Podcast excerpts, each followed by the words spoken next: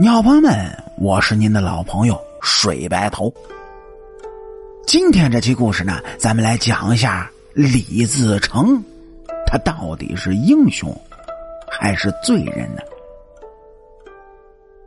要说这李自成啊，他是明末时期著名的农民起义领袖，原名李洪基，自称闯王。说是他的一生呢，那可以说是充满了传奇的。他推翻了明朝的统治，却是只做了四十二天的皇帝。一生奋斗的成果呢，就成为了他人的嫁衣。同时啊，他也是饱受争议，推崇他的人将他就视为了英雄，反对他的人呢，将他视为了罪人。那么，我们到底该如何正确的看待李自成呢？主播认为，应该从三个方面来分析李自成以及他一生的作为。第一呢，明政府；第二是清政府；第三就是农民。因为所站的角度和立场不同，这看法和想法自然也是有所不同的，甚至可以说是。天差地别。首先，咱们先从明朝政府的角度分析，李自成那绝对是个罪人。这明朝后期啊，内忧外患是极其的严重，外有后金势力崛起，对于明朝虎视眈眈；对内有天灾，此时的明朝还处于小冰河时期，这天气是异常的寒冷，灾荒频繁。人心不稳，而此时的李自成呢，却趁机发展势力，以“均田免赋”为口号拉拢人心。农民起义军是迅速崛起，使明朝政府不得不兵分两路来保卫国家。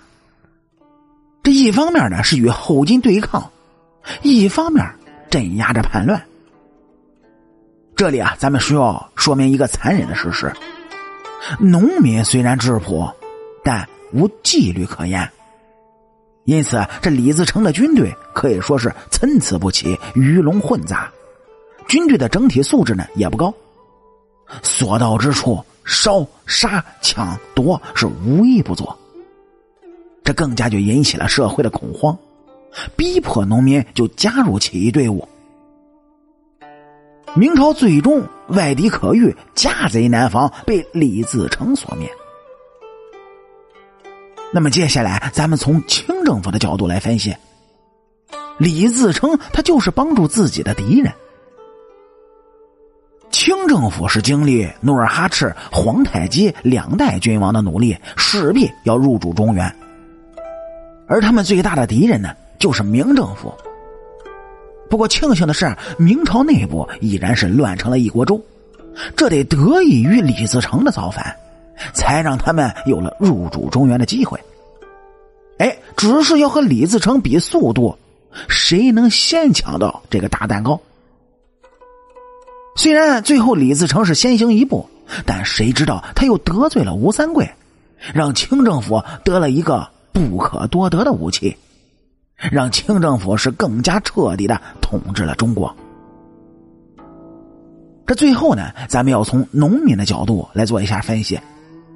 李自成在当年来说，那就是英雄。李自成呢，可以说是农民的代表，也是农民的声音。他也是象征着农民的利益。虽然他可能啊有自己的私心，但是他确实这么做了。并且呢，付出了足够多的努力。主播呢，希望您各位能够客观看待李自成，多想想他为什么会成功，为什么他又会失败呢？为什么他要做这些事儿？其实站在今天的角度来看，李自成啊，只不过是历史的必然人物，谈不上英雄，更加的谈不上是个罪人。感谢您各位在收听故事的同时呢，能够帮主播点赞、评论、转发和订阅。我是您的老朋友水白头。清朝那点事儿，下期咱们接着唠。